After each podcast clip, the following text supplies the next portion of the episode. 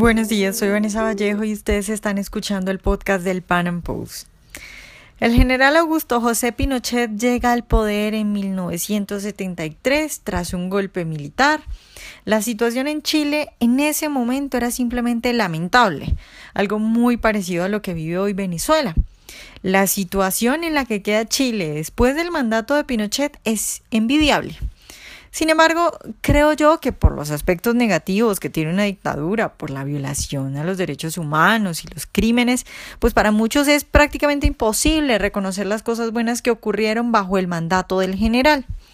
Por eso hoy, con un chileno experto en el tema que acaba de publicar un libro al respecto, vamos a poner en contexto el mandato de Pinochet. Hablaremos, por ejemplo, de cómo vivían los chilenos antes de la llegada al poder de Pinochet. Hablaremos de los dos plebiscitos que se hicieron para preguntarle a los chilenos si estaban de acuerdo en que continuara su mandato. Y por supuesto, pues también hablaremos del último plebiscito, el de 1988,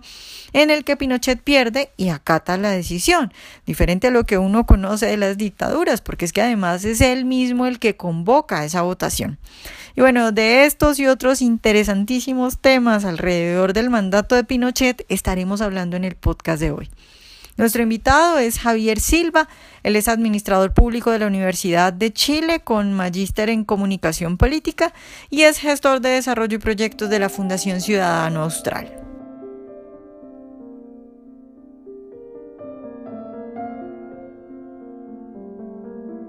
Javier, buenos días y muchas gracias por estar hoy con nosotros. Hola, ¿cómo estás? Un saludo a todos los auditores de Panam Post. Bueno, Javier, pues a modo de curiosidad, yo quiero empezar preguntándote en Colombia y, en otros países de Latinoamérica también me ha pasado, como no tienen idea de los resultados que, por ejemplo, en materia económica eh, hubo después de la aplicación del ladrillo, cuando uno habla de Pinochet, la gente se escandaliza, es que parece que no le reconocen ni un pelito de bueno. En Chile pasa lo mismo, solo, solo por curiosidad, ¿qué percepción eh, tiene el chileno promedio sobre Pinochet?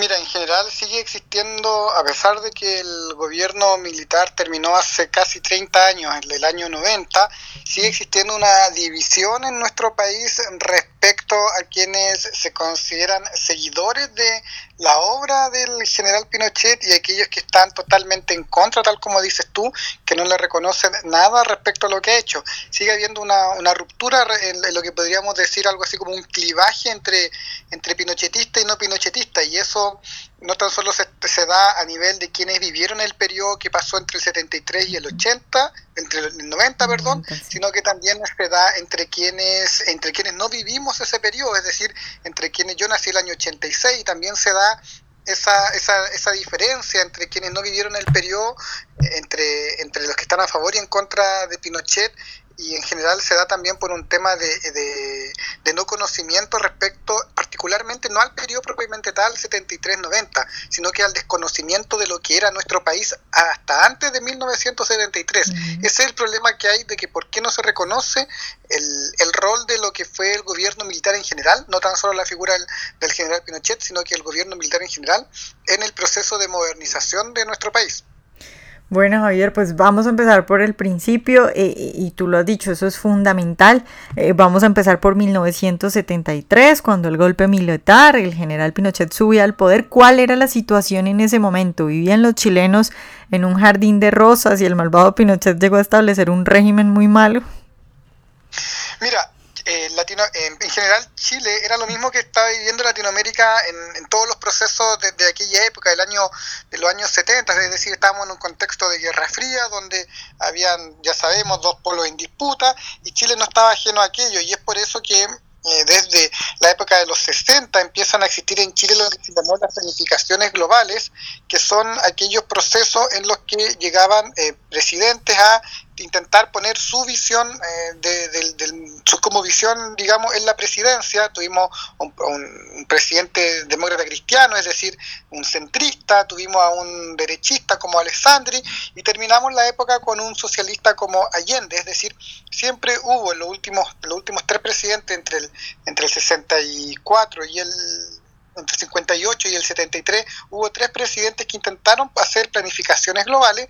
y sucede que Chile tenía altos índices de eh, pobreza, teníamos eh, teníamos pues, problemas de, nutrición infantil, teníamos problemas de conectividad, es decir, todos los problemas que tenía Latinoamérica en la década de los 50 en Chile también estaban presentes. El Estado empresario, este Estado todopoderoso, este Estado que eh, lo que buscaba era hacer eh, sustituir las importaciones con un proceso de industrialización hacia adentro, la, la estrategia ISI que se denomina, ¿cierto? Estaba presente en Chile, pero con muy malos resultados, es decir, nosotros comprábamos televisores que se fabricaban en el norte del país, en la zona de Arica, en la zona fronteriza con Perú, y los comprábamos eh, a, un, a un enorme precio, pero en realidad no era que los televisores se fabricaran en, el norte del país, era que llegaban importados desarmados y acá se armaban, y eso finalmente hacía que se encarecieran mucho más, lo mismo con los automóviles, en términos de comunicación, tener una, una línea telefónica costaba 3, 4, 5 meses para poder obtener la línea telefónica,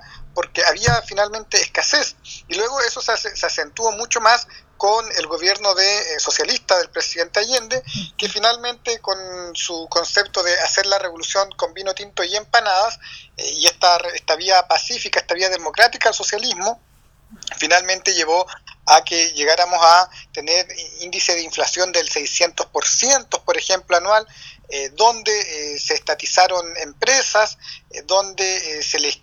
se profundizó lo que fue la reforma agraria que venía de, de, gobiernos anteriores, con el consiguiente daño a la productividad, a la inversión y un daño económico, no tan solo en el plano económico, sino que también en un plano político, es decir, se, se apareció la violencia política en, aquel, en aquella fecha en el año 67 el Partido Socialista en un congreso, Partido Socialista chileno en un congreso determina que la vía armada era una vía válida para hacerse del poder. Y a partir entonces desde ahí comienza todo un proceso de violencia política que Chile no, no, ha estado, no fue ajeno, no tan solo en ese periodo, sino que la historia de Chile no estaba ajena a violencia política, pero que la historia finalmente, la historia hegemónica, la, la de la izquierda, la que nos cuentan hoy día, nos dice que es la, la violencia política se inaugura el, el 11 de septiembre de 73, cuando en realidad eso no es tal. Claro, Javier, te quiero hablar de algo en específico, las violaciones a los derechos humanos, por ejemplo, eh, durante el gobierno de Salvador Allende, porque de, de, de eso nadie habla, ¿no?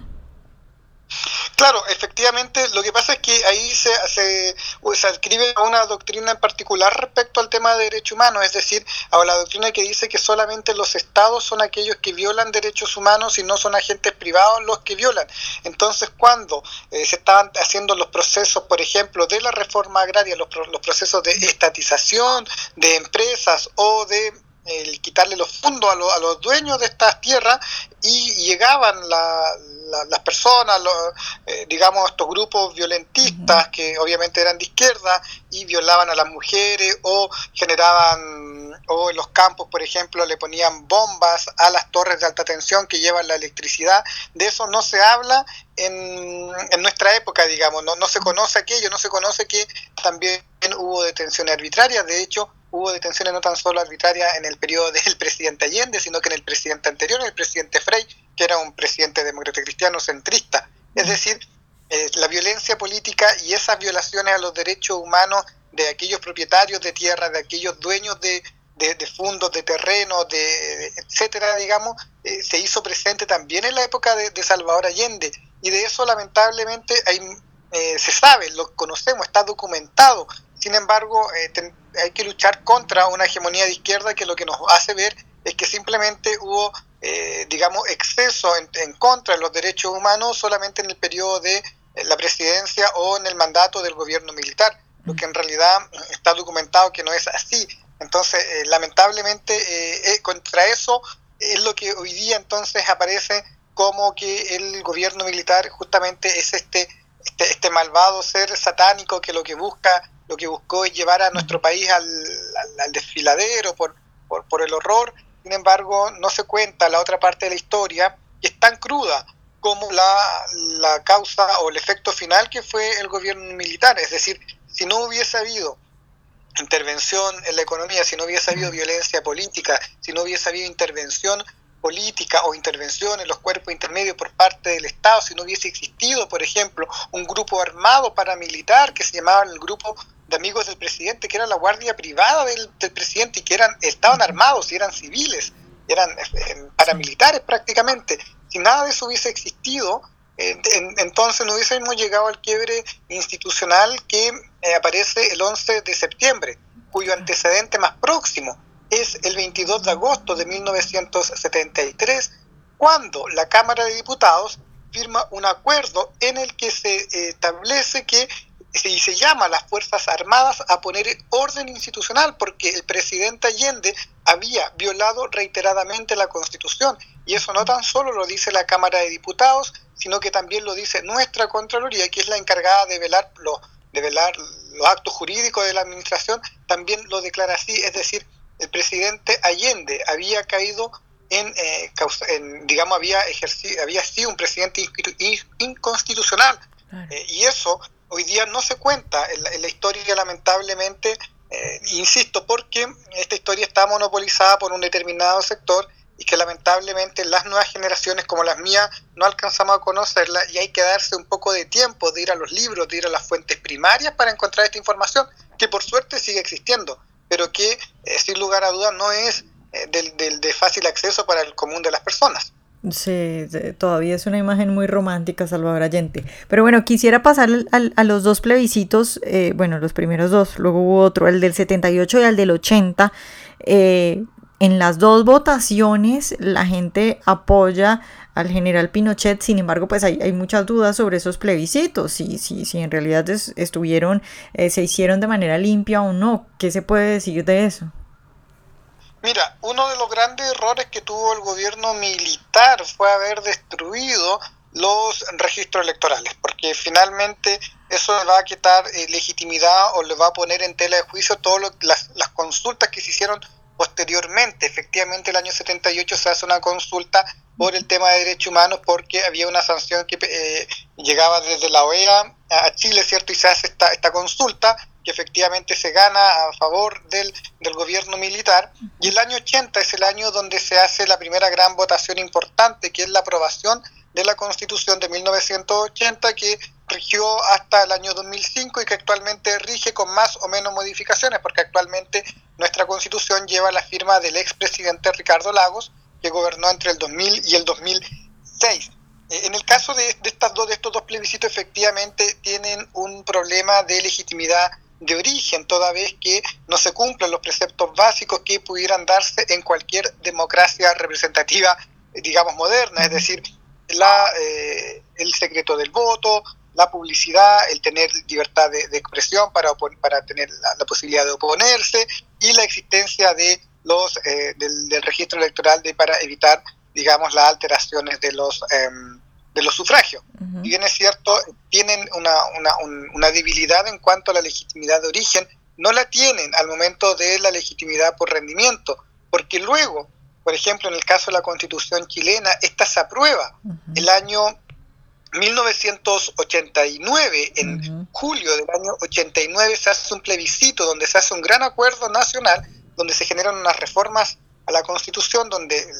la, la izquierda con los partidos de derecha, que era que la derecha que apoyaba al general Pinochet, acuerdan hacer unos, una modificación y se aprueba un plebiscito por un amplio margen, eh, digamos, de, aprobación. Y unos meses antes, el año 88, en octubre del 88, se genera el plebiscito porque el, a partir del año 80, una vez que se establece, que empieza a regir la, la constitución de ese año, se establece en ella que en ocho años más el presidente Pinochet iba a llamar a elecciones, a un plebiscito para ver si él continuaba por ocho años más al mando de la Junta del, Gobierno, digamos, o bien se llamaban a elecciones libres, competitivas y se establecía un Congreso. Y eso, ese, ese plebiscito del año 88 se cumplió tal como lo indicaba esta constitución de 1980. Y fue por ese plebiscito de octubre del 88 que el general Pinochet y el gobierno militar pierde y luego, un año más tarde, se generan elecciones presidenciales competitivas y se genera un Congreso totalmente, o sea, un Congreso eh, elegido por el voto, el voto popular en su mayor parte. El Senado quedaron un par de siete, siete escaños que quedaron siete de llegaba algo así como 45 escaños, quedaron eh, a cargo de eh, senadores institucionales que eran senadores por el solo hecho de haber sido ex generales de, del ejército, ex contralores, ex presidentes del Tribunal mm, de la Corte Suprema o ex rectores. pero en general, ese plebiscito en 1988, que pierde el general Pinochet, el gobierno militar, y luego se generan elecciones presidenciales, y el plebiscito de 1989, donde se hacen las reformas constitucionales con un gran acuerdo nacional de la oposición de ese momento y del oficialismo, finalmente demuestran que la constitución de 1980 suple esa debilidad que tiene la legitimidad de origen y la fortalece por la vía de la, legitimidad eh, de rendimiento, digamos. Javier, eh, un punto específico es, y es algo que mucha gente eh, me pregunta a mí cuando yo, por ejemplo, hablo de las bondades de, de, muchas cosas que se hicieron en esa época, es ¿Cómo es eso de que se sale de una dictadura mediante votos? ¿Cómo es eso que Pinochet, siendo un dictador, eh, acepta ir a unas elecciones y acepta que perdió? ¿Cuál es el ambiente en ese momento? Bueno, eso yo creo que es la pregunta que cada vez que alguien diga que Pinochet es dictador, uno tiene que empezar a, responder por qué un dictador se pone límites, por qué ah. un dictador pone límites a su poder, por qué un dictador pone límites al poder del Estado. Eh, y, lo hace a partir de 1980 y antes también. Es decir, antes empieza, eh, antes existían las, cuando, la, cuando asume la Junta Militar en 1973, la constitución eh, que estaba vigente, digamos, o que supuestamente estaba vigente, porque Allende ya la había violado por todas partes, se queda en suspensión y se generan actas constitucionales donde también se generan límites al poder. Esto, entonces es bastante raro que un dictador se autoimponga límites. podríamos decir algo así como un dictador liberal, porque el liberalismo está enfocado en, la limitación del poder. Y eso se debe justamente a que se entiende que el rol del gobierno militar no era el poder por el poder, no era eh, llegar a permear todas las capas de la sociedad, ni era tampoco ser de manera totalitaria como lo fueron en, en otra época de, nuestra, de la historia de la humanidad, ¿cierto? Las, las dictaduras que fueron evidentemente totalitarias y que buscaban controlarlo todo, sino lo que se buscaba era sentar las bases, los cimientos, las bases institucionales principalmente, para llegar a, para hacer de Chile un país próspero, libre y en paz. Y es por eso que se reconoce y por eso que se hacen esas elecciones, finalmente, porque se cumplen los mandatos de esa constitución, es decir, y se trata de una constitución eh, que en su origen nuevamente tiene adolece de, de lo que decíamos de, esta legitimidad de origen, sin embargo, en su ejercicio demuestra ser bastante eficiente y, y, que, y que además tiene bastante de moral, porque finalmente lo que hace la constitución del 80 hace todo lo que hace una buena constitución liberal, es decir, limita el poder del Estado, le entrega la autonomía y la responsabilidad a las personas, reconoce los derechos individuales e inviolables que tienen las personas, es decir, entrega todos estos elementos liberales que tiene que tener el constitucionalismo y que tiene el constitucionalismo, lo hace una constitución que eh, lo único que tiene raro es que se generó en un periodo donde no había Congreso, efectivamente, donde no donde los partidos políticos estaban en receso, pero finalmente hacia el futuro es donde, es donde se gobernó y gobernó el presidente Pinochet hasta el año 80 hasta el año 90, gobernó el presidente Elwin entre el 90 y el 94, el presidente Frey entre el 94 y el 2000 y el presidente Lago entre el 2000 y el 2006. El presidente Lago hace algunas modificaciones en el 2005, es decir, en la constitución que con más o menos diferencias hoy día es la que está rigiendo, es decir, es, bastante paradójico que un dictador, ¿cierto? Alguien muy malvado para Latinoamérica, alguien que le ha hecho mucho daño a un país, le entrega una constitución que respeta los derechos individuales, que respeta la iniciativa privada, que respeta la autonomía de la, de la organización de la sociedad civil, es decir, y que respeta todo aquello que eh, la, la doctrina clásica del liberalismo dice que hay que respetar al momento de ponerlo en una constitución. Bueno, Javier, pues eh, se nos acabó el tiempo. Yo espero poder seguirte preguntando tal vez en, en otra ocasión. Eh, y bueno, muchas gracias por haber estado hoy con nosotros. No, muchas gracias a ti, Vanessa, por la invitación y un saludo también a todos los amigos que escuchan el podcast acá de Pan Post. Ojalá hayan disfrutado esta entrevista de hoy. Recuerden seguirnos en nuestro canal de YouTube y en nuestras redes sociales y nos vemos en un próximo Pan Podcast.